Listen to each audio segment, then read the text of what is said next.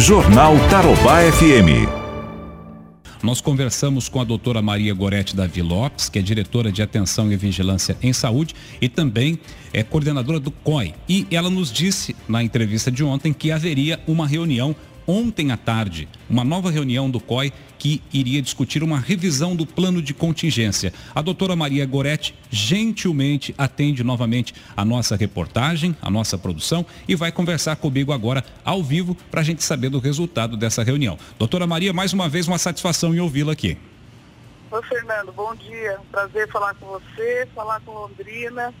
Como é que são as coisas por aí? Tudo aqui, bem? Aqui tudo tranquilo, com exceção de alguns irresponsáveis, doutora, que resolveram promover eh, aglomerações durante esta madrugada, indo a postos de combustíveis para beber. Mas a Guarda Municipal de Londrina, atenta, já havia eh, se precavido, já havia programado uma operação e ontem à noite mesmo já saiu dispersando essas pessoas, orientando o uso de máscaras e tudo mais. Havia aglomerações, pessoas bebendo em postos de combustíveis e hoje durante o dia certamente haverá um balanço. Infelizmente, como a gente conversava ontem, né, doutora, é, essas coisas continuam acontecendo não só aqui em Londrina, mas em outras cidades do Paraná também, não é? É lamentável, né, Fernando? Porque não vamos sair da crise se as pessoas não contribuírem é, repito, cada um tem que fazer a sua parte, senão fica difícil. É, o governo pode fazer tudo, pode organizar assistência, pode organizar retaguarda hospitalar, não é?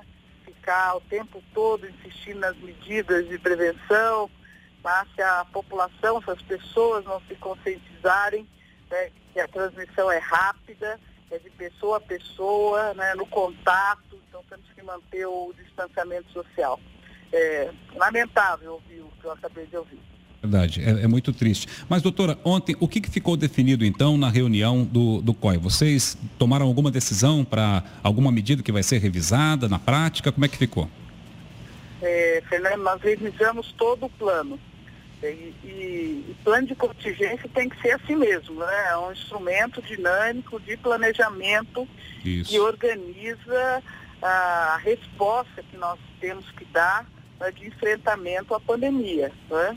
pandemia pelo coronavírus. É, é, dessa pandemia que nós estamos falando, dessa que nós estamos vivenciando agora. Né? Então ele tem que ser dinâmico, ele, ele já definia muito bem as responsabilidades da FESA e dos municípios, todos os municípios paranaenses, 399 municípios, né, para a gestão do serviço de saúde é, para que a gente possa organizar o serviço de saúde no atendimento dessas situações de emergência relacionadas à circulação do vírus no Paraná. Então, nós já tínhamos isso e nós revisitamos, revisamos, atualizamos todas as ações e todas as atividades do plano de, de contingência. Uma reunião muito rápida, dinâmica, é, muitos participantes, nós estamos trabalhando no COI é o Centro de Operações de Emergência em Saúde Pública, é uma forma muito democrática, não é? com ampla participação, estava com 86 lideranças é, dos municípios, dos consórcios, de outros órgãos de governo, das associações e conselhos profissionais, da Defesa Civil, da Secretaria de Trabalho e Justiça, enfim, uma gama muito grande de é, representantes é, para que a gente possa juntos não é, estarmos sempre olhando se estamos no caminho certo, adequando as medidas, as ações, para que a gente possa fazer o melhor e evitar o pior. Certo. É, alguma orientação aí, é, é, porque o COI ele, ele, ele trata de todas essas questões e aí orienta decisões do executivo, correto? Alguma orientação partiu daí? É, porque cabe depois ao governador, ao secretário de saúde, etc., baixar aí as resoluções, os decretos e tudo mais. Mas saiu alguma orientação prática dessa reunião, doutora? Olha, é, é algumas coisas práticas no sentido de a gente aprimorar que a gente já vinha fazendo, não é? E deixar isso registrado deixar é, a, a, estratégia bem definida. Né? Por exemplo, na atenção ao idoso, que nós não tínhamos colocado na versão anterior, não é? E agora vem forte, vem com, a, com todas as definições do que nós temos que fazer é, é, na, na garantia da vacinação, na, no, na atenção e no manejo dos casos estão acontecendo nas instituições de longa permanência para idosos, nos asilos, é? nos ambientes confinados, enfim. é, mesmo a gente tendo uma média de óbitos no Paraná de 67 anos, né, é, nós sabemos aí que é, é, muitos idosos acabam entrando no serviço de saúde por um problema e saem contaminados com o vírus né, e indo a óbito. Então é isso que nós estamos, nós nos dedicamos, entre outras questões, entre outras ações, para que a gente possa afinar o nosso, o nosso atendimento, o nosso olhar, o nosso cuidado né, para essas pessoas que têm uma situação mais crítica, que são mais vulneráveis.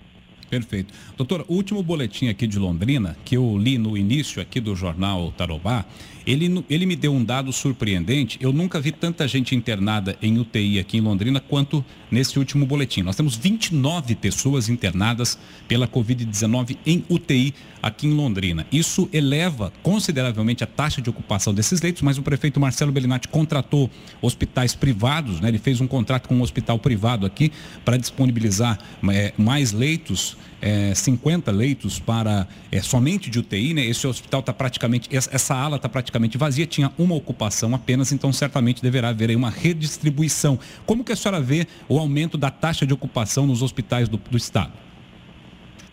É, nós tivemos, claro, se aumentamos o número de casos, né? também o número de internamentos e a taxa de ocupação ela se elevou em todas as macros regiões. É, estamos com uma situação bastante crítica no oeste do Paraná, aqui na região leste, né, é, incluindo a capital, também um aumento grande que já nos, nos deixa preocupados né, em relação à ampliação, à necessidade de uma medida e o, o plano de contingência também foi atualizado em relação ao número de, de leitos, tanto leitos clínicos como leitos de UTI, em macro-região, que já era essa organização, não é? nas quatro macro-regiões do Estado.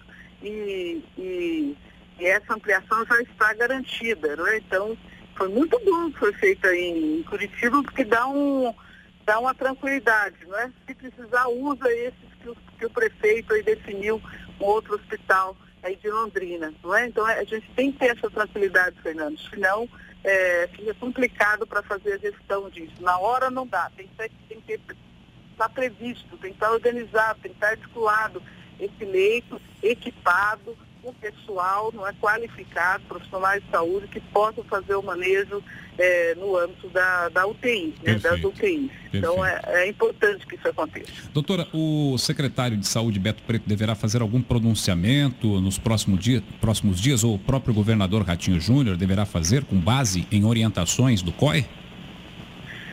Olha, nós ontem, Fernando, você já deve ter visto, as pessoas já devem ter tido a informação, nós tivemos um número muito grande de casos confirmados. 519 casos, novos casos no Paraná. Não é? Nós tivemos 22 óbitos, 29, 22 vidas nós perdemos para Covid ontem no Paraná. É? Nós estamos, como falamos ontem, com essa recomendação administrativa que recebemos do Ministério Público do Paraná, estamos elaborando, vamos trabalhar no feriado para elaborar a resposta a, ao Ministério Público né? e com certeza quando a resposta estiver pronta e, e, protocolada no Ministério Público, nosso secretário Beto Preto vai se pronunciar é, anunciando a resposta e porque o Ministério Público está justamente propondo, recomendando que possamos avançar é, na na análise da situação epidemiológica para ter novas definições, novas medidas. E, com certeza, o nosso secretário vai anunciar essas novas medidas.